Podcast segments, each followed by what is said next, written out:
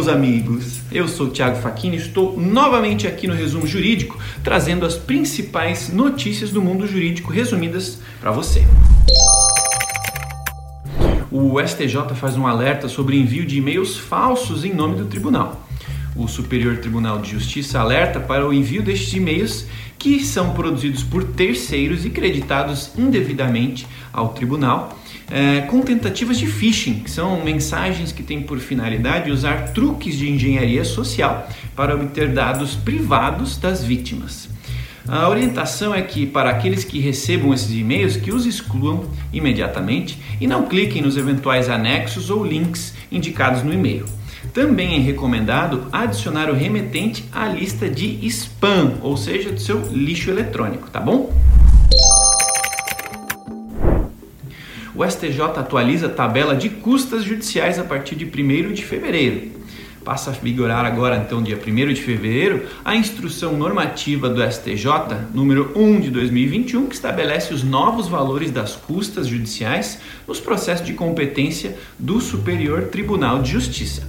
As alterações estão restritas à revisão ah, da tabela de custas judiciais e do porte de remessa e retorno dos autos. Os valores estão contidos no anexo normativo.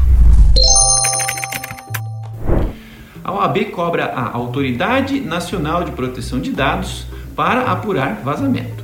O Conselho Federal da OAB oficializou o presidente da Autoridade Nacional de Proteção de Dados, Valdemar Gonçalves Ortúnio Júnior, para que fiscalize a ocorrência de vazamentos de dados pessoais de mais de 200 milhões de brasileiros, amplamente noticiada pela imprensa brasileira. Segundo a OAB, o ocorrido submete praticamente toda a população brasileira a um cenário de grave risco pessoal e irreparável violação à privacidade a entidade cita a violação a preceitos constitucionais e destaca que a Lei Geral de Proteção de Dados impõe obrigação de proteção destes dados. Advogado dativo que recorre por honorários de sucumbência não precisa pagar o preparo. A terceira turma do STJ deu o provimento ao recurso especial ajuizado por advogado dativo contra a decisão proferida pelo Tribunal de Justiça do Paraná, que havia determinado o pagamento em dobro da taxa recursal, sob pena de deserção do profissional.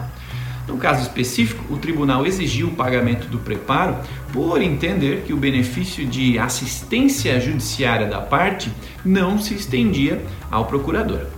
Interposto recurso especial, o STJ apontou que esse entendimento se aplica somente aos advogados particulares e não aos dativos. Desta forma, a indecisão unânime deu provimento ao recurso, confirmando a desnecessidade de pagamento de preparo recursal pelo dativo.